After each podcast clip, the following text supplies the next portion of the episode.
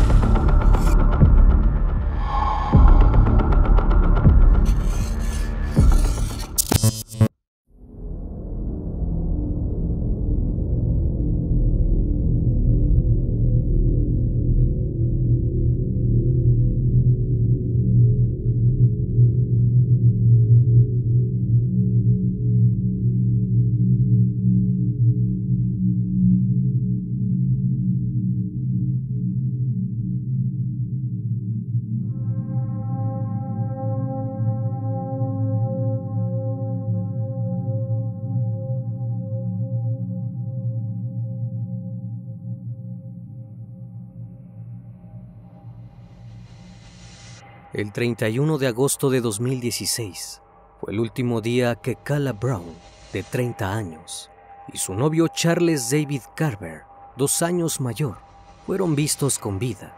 La pareja convivía desde hacía algunos meses, y a pesar de que Charlie estaba casado, ambos planeaban un futuro juntos. Todo esto luego de que él pudiera concretar su divorcio.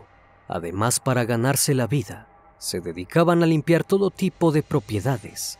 La primera en notar la extraña desaparición fue la madre de Charlie. Normalmente su hijo no pasaba más de dos días sin llamarla. Ahora ni siquiera contestaba los mensajes telefónicos. Pasaron los días y la preocupación se extendió hacia todos los conocidos de la pareja. La madre de Kala, Bobby, fue hasta la casa donde residían y encontró al perro al que su hija cuidaba como a un bebé completamente abandonado, sin agua ni comida.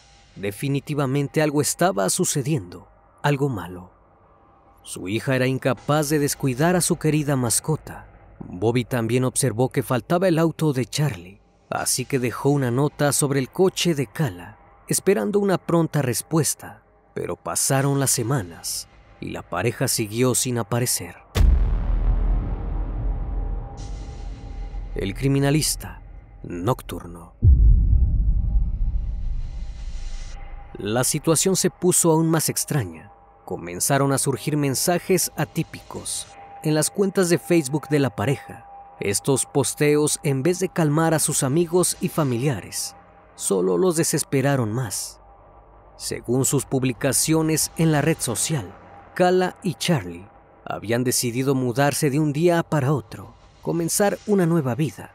Incluso llegaron a anunciar en sus muros que quienes de verdad eran cercanos para ellos sabían su nueva dirección. Pero la historia no cerraba por ningún lado. Sus conocidos estaban de acuerdo en algo, la forma de hablar, de expresarse. No se parecía nada a la pareja que ellos conocían.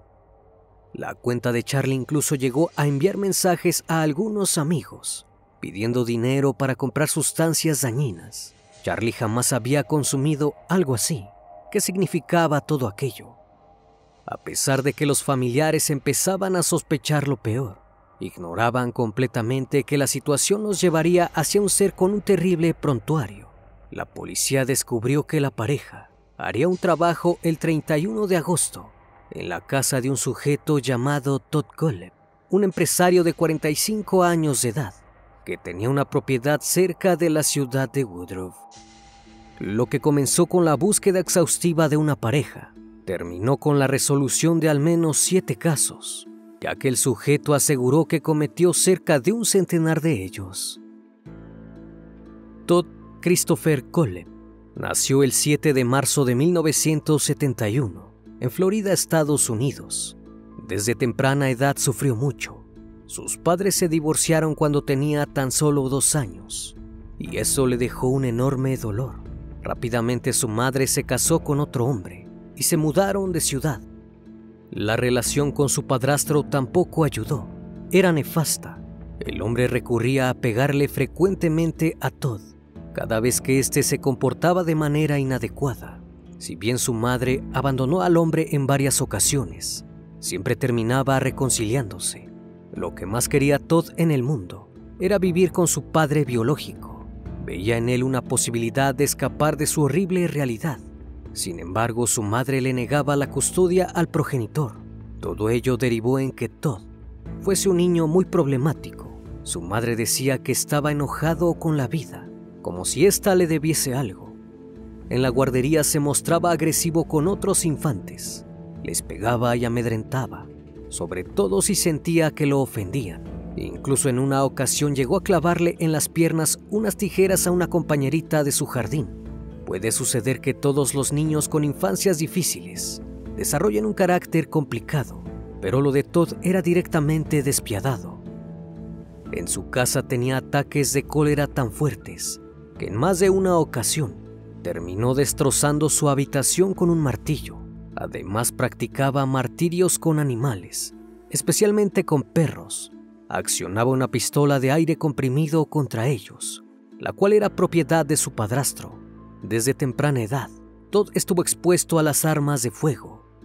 La madre llegó a tenerle tanto miedo al pequeño que de noche se encerraba en su pieza con llave para poder dormir tranquila. Cansada de renegar con la situación, al cumplir todos los nueve años, su madre lo llevó a un psiquiatra. El médico concluyó que el chico presentaba un carácter explosivo y una conducta orientada hacia un contenido íntimo muy impropio de la edad.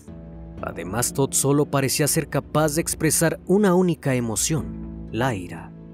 Tras este informe demoledor, el menor fue internado en un hospital mental durante tres meses. Una vez dado de alta, el niño regresó con su madre, pero la convivencia seguía sin funcionar. La mujer decidió que lo mejor era darle un cambio de aire y lo envió finalmente a vivir con su padre biológico. Sin embargo, esta relación tampoco dio buenos frutos. Su padre estaba obsesionado con las armas y tenía varias novias, por lo cual prácticamente no le prestaba atención a su hijo. Todd, arrepentido, le pidió a su madre volver a vivir con ella, pero la mujer se llenó de excusas para no volver a tener en casa al joven. Ese final terminó de quebrantar al inestable Todd. El 25 de noviembre de 1986 fue un antes y un después en su vida. Aquella rebeldía, ese enojo acumulado de tantos años, se tornó en una conducta delictiva que dejaría un trauma permanente en una joven inocente a los 15 años, Todd llevaba un tiempo enamorado de su vecina, años menor que él. Sin embargo, jamás intentó que la joven le correspondiera. Un día, sin anticipo previo, sacó a la niña de su casa apuntándola con un revólver calibre 22 que le había hurtado a su padre. Llevó a la chica a su casa, que se encontraba vacía. Allí la inmovilizó y le tapó la boca con cinta adhesiva. Luego, procedió a abusar de ella. Al terminar el acto, Todd le advirtió que acabaría con su vida si hablaba con alguien sobre lo que le había sucedido. Los dañaría tanto a ella como a su hermano. A pesar de esto, la chica se armó de valor y denunció la agresión. Todd fue arrestado. Tras ser interrogado por la policía, el muchacho demostró no tener conciencia de la magnitud de sus actos dijo que había cometido el crimen simplemente como un acto de rebelión contra su padre. Fue declarado culpable. Su madre sintió pena por su hijo y escribió una carta al oficial de libertad condicional, pidiéndole por favor que fuera amable con Todd. Incluso expresó que ella misma sentía remordimiento por el accionar del joven. Si bien el tribunal lo sentenció a 15 años de prisión y fue registrado como delincuente, el cargo por agresión íntima fue retirado e intercambiado por privación de la libertad. Se había parcialmente salvado de las consecuencias de sus atrocidades. Sin embargo, el juez dejó constancia de que Todd, a pesar de ser un joven de inteligencia superior a la media, también era peligroso desde el punto de vista conductual y emocional. Su veredicto fue que ni teniendo la intervención profesional más intensa y costosa el muchacho podría ser rehabilitado. A contraposición de lo que se suponía, durante los años que estuvo recluido, Todd hizo todo lo posible para convertirse en un ciudadano decente. Aprobó la licenciatura de Ciencias Informáticas desde la prisión y jamás se metió en peleas. En 2001 fue puesto en libertad. Se mudó a Carolina del Sur ya que volvería a estar cerca de su madre. Consiguió varios trabajos como diseñador gráfico. En 2006 sacó la licencia como agente inmobiliario y abrió su propia empresa llamada Teca Real Estate. Tenía varios trabajadores a su cargo. Los empleados lo describían como un trabajador duro y un buen jefe, a pesar de que cada tanto advertía con no alimentarlos si no se esforzaban lo suficiente. Sin embargo, todos tomaron esto a modo de chiste, todos menos alguien. Hubo un compañero que sí notó algo extraño en Todd. Uno de sus socios se quedó perturbado después de que en una conversación el hombre hiciera chistes sobre saber dónde vivía la gente. También le parecía raro que viera contenido íntimo en el trabajo y se mostrara abierto sobre su historial gravemente manchado. Igualmente, Todd había mentido sobre la gravedad del delito, que lo había puesto en el registro. Además, varias camareras de restaurantes que frecuentaba se sentían incómodas por el lenguaje vulgar que utilizaba Todd. Incluso trataban de evitarlo cuando llegaba al local. Estos pequeños indicios, si alguien los hubiese unido, podrían haber demostrado que pasaba algo más. Se podría haber hecho algo al respecto. Se podrían haber salvado personas inocentes. Pero todo marchaba bien para Todd. Con el negocio en alza, decidió comprar varias propiedades en el estado. Además, en 2018, se licenció en Administración de Empresas parecía haber abocado su inteligencia en los estudios y negocios. También se aficionó a la aviación y sacó la licencia de piloto privado. En 2004 hizo la mayoría de sus adquisiciones, una propiedad de unas 40 hectáreas, cerca de la ciudad de Woodruff. La rodeó con un cerco perimetral y le puso un gran portón. Era un lugar extraño, alejado de todo, que parecía no invitar a la gente a acercarse. Sin embargo, esto no despertó las dudas de ninguno de sus allegados. Todos ignoraban que Todd no estaba construyendo una casa para vacacionar, sino un cementerio para sus víctimas. La compra de la misteriosa propiedad nos lleva al inicio de este caso. ¿Qué había pasado con Kala y Charlie? Era la pregunta que estaba en boca de todos. Luego de que la desaparición de la pareja fuera reportada, la investigación había iniciado. Amigos y familiares hicieron hincapié en que se revisaron los mensajes de Facebook, ya que seguían llamándoles la atención. La policía llegó rápidamente a la conclusión que alguien estaba suplantando su identidad.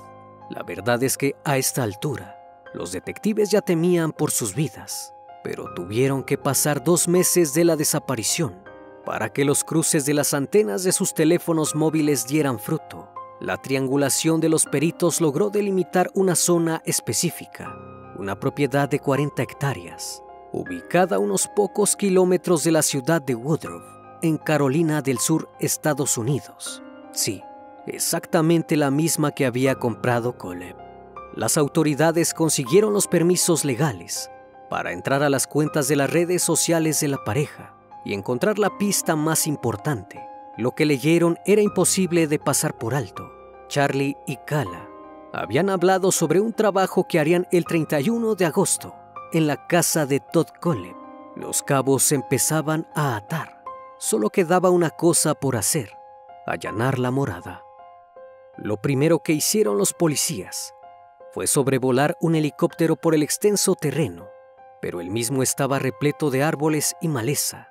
Lo único que se podía observar era un largo contenedor metálico verde de cuatro metros y medio por nueve y una casa pequeña. Decidieron que lo mejor era dividir la tarea en dos partes.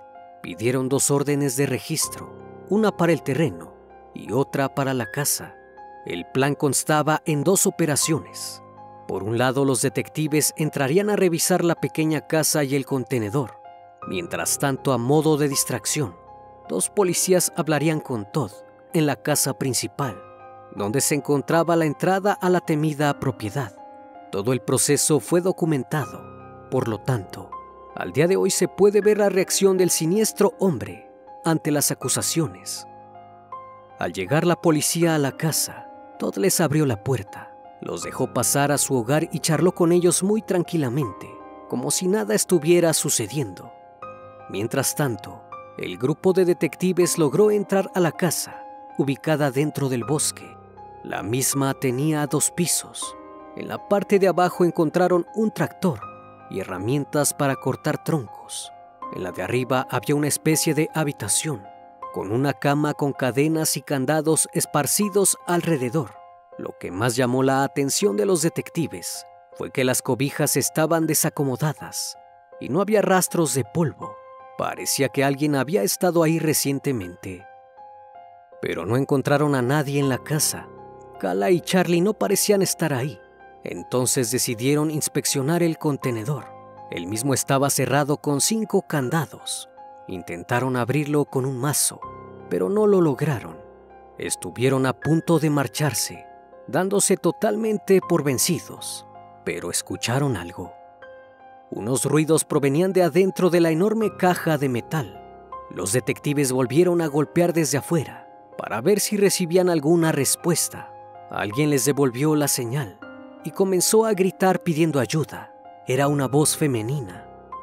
Decididos a sacar a la persona que se encontraba ahí dentro, los agentes se armaron con un soplete que sacaron de entre las herramientas de Todd.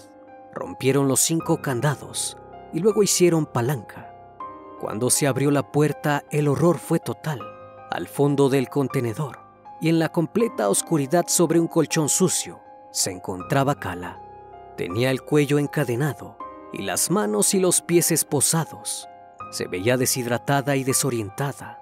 Llevaba anteojos, un pantalón claro, un suéter negro y sandalias en sus pies.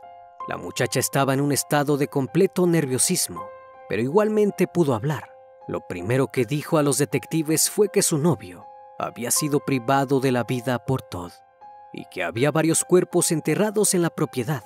También los alertó sobre un veneno que el sujeto había colocado en el pasto, por si algún día los perros policía intentaban rastrear la zona.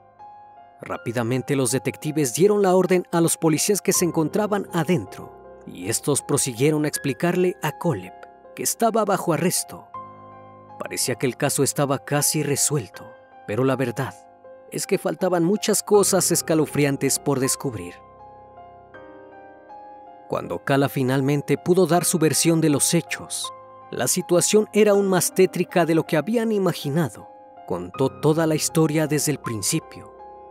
Kala se había hecho amiga de Todd por Facebook, pero no se conocían en persona. Un día ella publicó que necesitaba trabajo y él la contactó.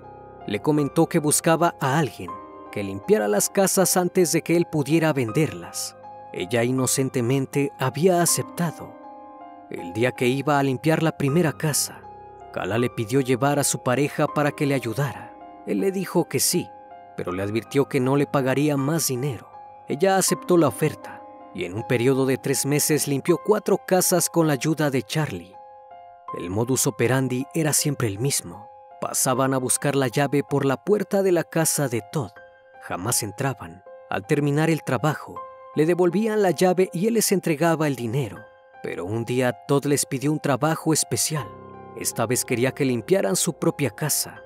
Kala le comentó que para la fecha que él había asignado, Charlie no estaba disponible. Todd prefirió cambiar el día, ya que en sus palabras, no quería que Kala llevara una persona desconocida a su hogar. No deseaba que nadie supiese dónde vivía. Si bien esto era algo extraño, no pareció alertar a la mujer ni a su pareja. El 31 de agosto el día de los terribles hechos. Todos los recibió en su puerta como siempre, pero les dijo que no quería darles la llave de su propio hogar, así que pidió que lo siguieran en el auto adentro del terreno. Todd abrió un portón, dándoles la bienvenida a lo que terminaría siendo un horroroso destino. Al llegar les explicó la tarea. La propiedad estaba repleta de malezas y ramas, por lo cual necesitaba que volviesen a construir un camino. Les trajo agua y herramientas. Todo parecía marchar bien. De un momento a otro, Todd les dijo que tenía que volver a la casa a buscar algo. La pareja lo esperó en la tranquilidad del bosque. Vivieron sus últimos minutos juntos, hasta que fueron interrumpidos. Todd había vuelto con un arma y la accionó tres veces contra el pecho de Charlie. Gala quedó en total estado de shock paralizada. Charlie se retorció sobre el piso escupiendo sangre. En pocos minutos todo terminó y dejó de respirar. Por el estado en que se encontraba la joven, al perpetrador se le hizo muy fácil llevarla hasta la pequeña casa. Al llegar le esposó las muñecas y los tobillos con cadenas y grilletes. También le puso una cinta en la boca y una cadena en el cuello. Luego fue a hacerse cargo del cuerpo de Charlie. Cuando sacó a la mujer para meterla en el contenedor, Gala vio la imagen más traumática de su vida. El cuerpo de Charlie se encontraba envuelto en un manto azul, posado sobre el tractor Colep tiró a la mujer en el contenedor, que ya tenía una cama y cobijas. Ahí fue cuando Kala se dio cuenta de lo siniestro que era el plan. La zona estaba arreglada, todo había sido premeditado. Más tarde Todd pintó con un aerosol el auto blanco de la pareja. Eligió un tono marrón para que quedara camuflado entre el follaje y tapó el capot con ramas. Lo que siguió después de ese día fue un terrible infierno. Cala siempre estaba encadenada y esposada. El calor era muy intenso, ya que era verano. Se encontraba permanentemente a oscuras. Todos los días entre la una y las tres de la tarde, Coleb aparecía. Le quitaba la cadena del cuello y los grilletes de los pies, dejándole únicamente las manos atadas. La conducía hasta su casa, donde procedía a exigirle que satisfaciera sus deseos íntimos. También le daba de comer y la dejaba ir al baño. Cada tanto le otorgaba el derecho de salir a estirar las piernas. Todd le decía que si no hacía lo que él le pedía, entonces la estaba dejando vivir en vano. Sin embargo, el cruel hombre siempre le repetía que él no creía ser una persona abusiva. También había cavado una fosa al lado de la de Charlie. Parecía ser para Kala, pero jamás le dio señales a ella de que pensara liquidarla. Al contrario, la mujer mencionó que Todd le confesó que atacó a Charlie porque creía que era más fácil controlar a una persona si ésta veía sin vida a quien amaba. El siniestro hombre tenía planes a futuro con Kala. Estaba seguro de que debido al síndrome de Estocolmo, en la que una persona privada de la libertad se termina enamorando de su captor, ella y él iban a poder llevar adelante una vida juntos, y él la iba a hacer feliz. Le iba a construir una casa en el terreno, con un cuarto en el que no tuviese que estar encadenada, pero que fuese a prueba de sonido. Incluso se refería a ella como mi buen gatito. Cuando se ganase finalmente su confianza, podría pasear por el terreno sin su supervisión. Y finalmente, cuando estuviera viejo, le iba a dar dinero para que se marchase. Pero el hombre estaba seguro que para ese entonces, ella no lo delataría ni se iría porque ya estaría completamente entregada a su voluntad. Cuando Kala escuchó el ruido en el contenedor, pensó que era Todd tendiéndole una trampa para probar su lealtad. Ese era el nivel de control que había infringido en ella. Sin embargo, cuando la mujer notó lo fuerte que se movían los candados, se dio cuenta que no era él, pero siguió dudando un poco más. Todd le había avisado que si alguna vez iba alguien a la casa y ella gritaba, no dudaría en terminar con la persona que estuviese ahí y también con ella. Finalmente escuchó a los detectives decir que debían buscar en otras casas, ya que no parecía haber nada en el tanque. Ahí se dio cuenta de que podría ser su única oportunidad. Se había armado de valor y había lanzado el grito que la pondría en libertad. Cuando iba en la ambulancia hacia el hospital, ya a salvo, Kala alertó a los policías que Todd le había hablado de cuatro víctimas más. No sabían cómo, pero tenían que sacarle la información urgentemente al siniestro hombre. Los horrores no cesaban. Coleb en ningún momento intentó huir de la policía. Solo pidió tres cosas a cambio de dar información sobre el paradero del cuerpo de Charlie. Las condiciones era que pudiera enviarle dinero a la hija de una amiga suya mostrarle a su madre una foto en particular y llamarla antes de que se enterara de todo por la televisión. Sus deseos fueron concedidos y finalmente Todd admitió ser el autor de dos crímenes distintos. Por un lado, estaban los llamados asesinatos de Superbake. Este crimen, bautizado así por la prensa local, llevaba 13 años sin resolverse y la policía no tenía ninguna pista respecto al perpetrador. Las autoridades siempre creyeron que fueron efectuados por alguna pandilla de la zona pero eso no era lo que había sucedido. Corría el año 2003 y Coleb se había comprado su primera motocicleta en la tienda Superbike Motors Sport.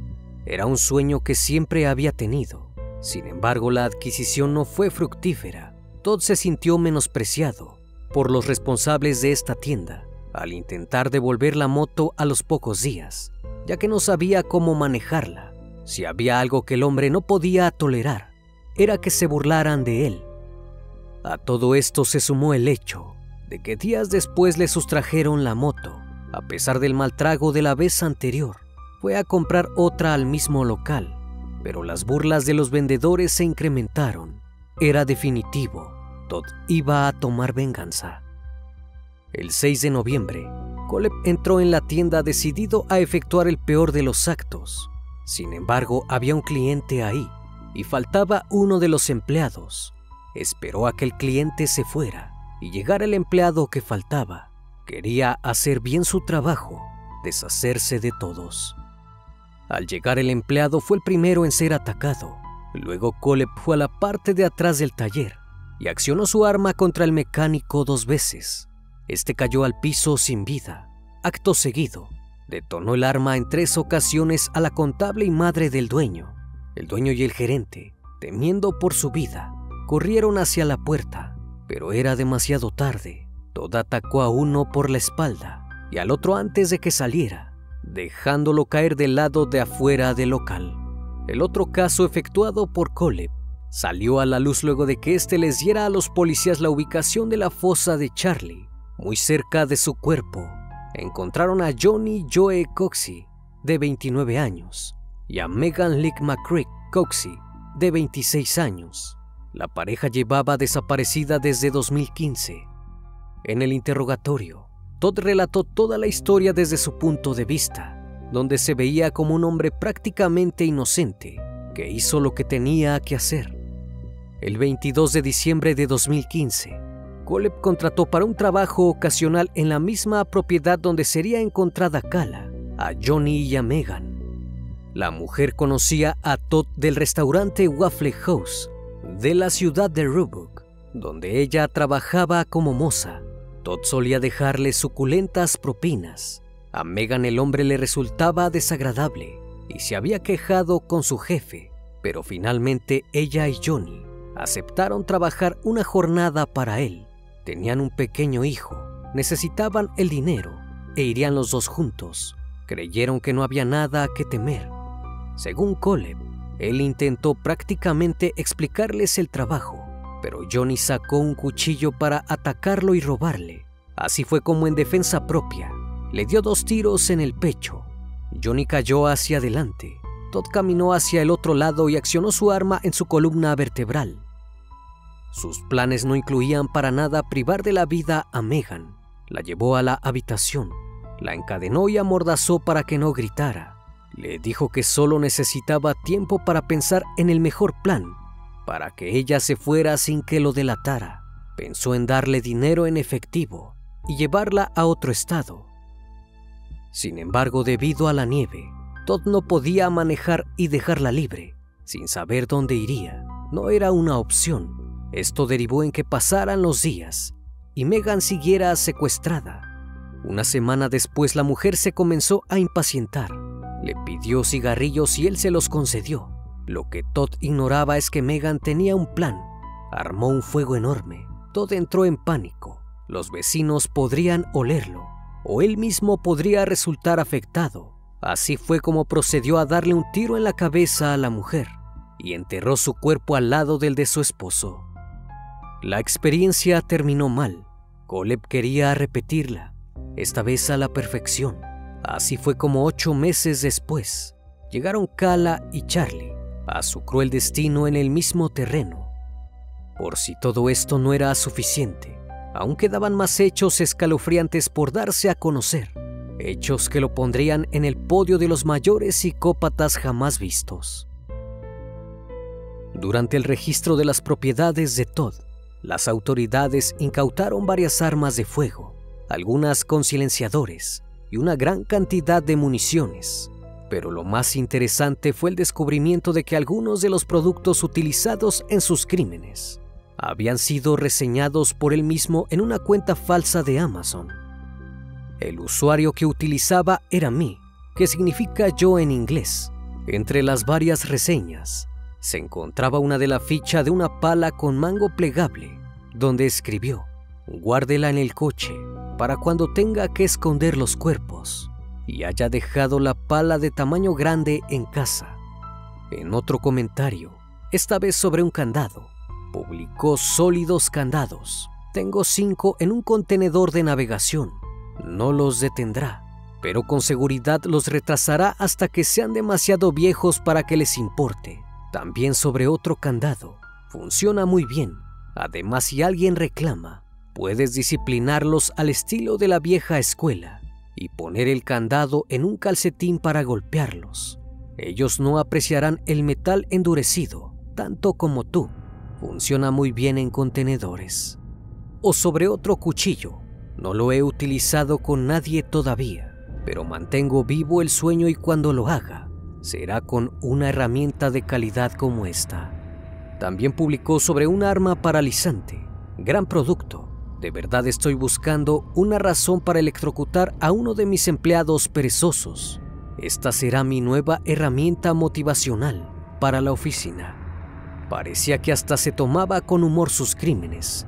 Una verdadera bestia. Otro dato curioso es que a pesar de su irascible personalidad y sus antecedentes penales como abusador, Golep estaba al momento de su arresto en una relación de 10 años con una mujer de nombre Holly Judy. En sus declaraciones, la mujer admitió sospechar que algo no estaba bien con él, pero que a ella siempre la había tratado muy bien y la había hecho sentir importante.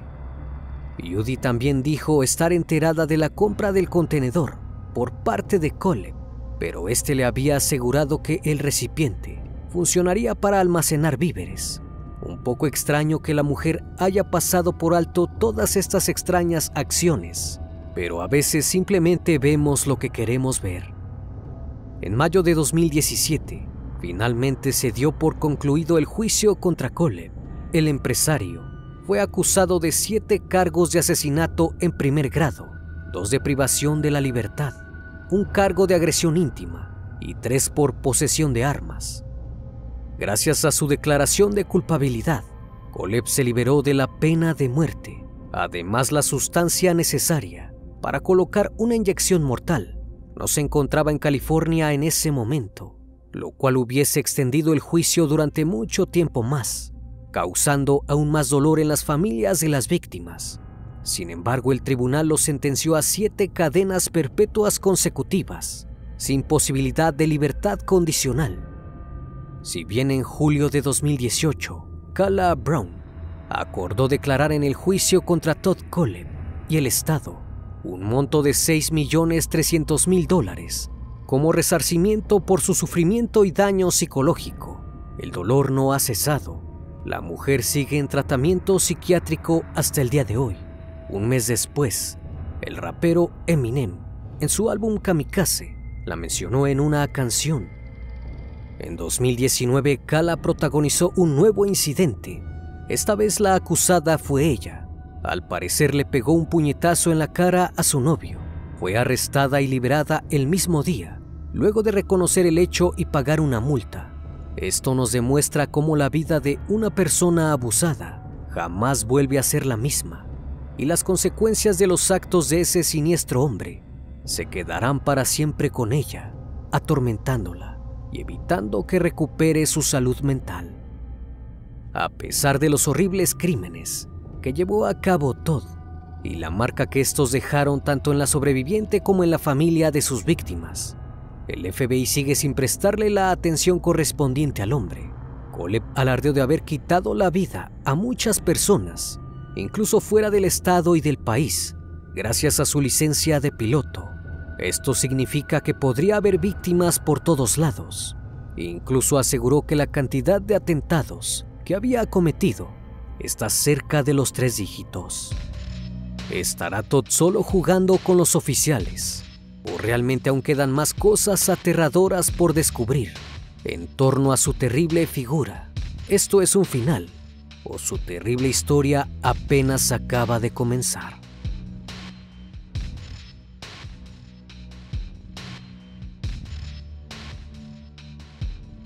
Como cada noche, estimado público, agradezco su compañía. Si aún no estás suscrito, te invito a que lo hagas y formes parte de esta gran comunidad. Reciban un fuerte abrazo de mi parte y no me queda más que desearles que sigan pasando un excelente día y estén de lo mejor. Esto es El Criminalista Nocturno. Hasta la próxima emisión. Buenas noches.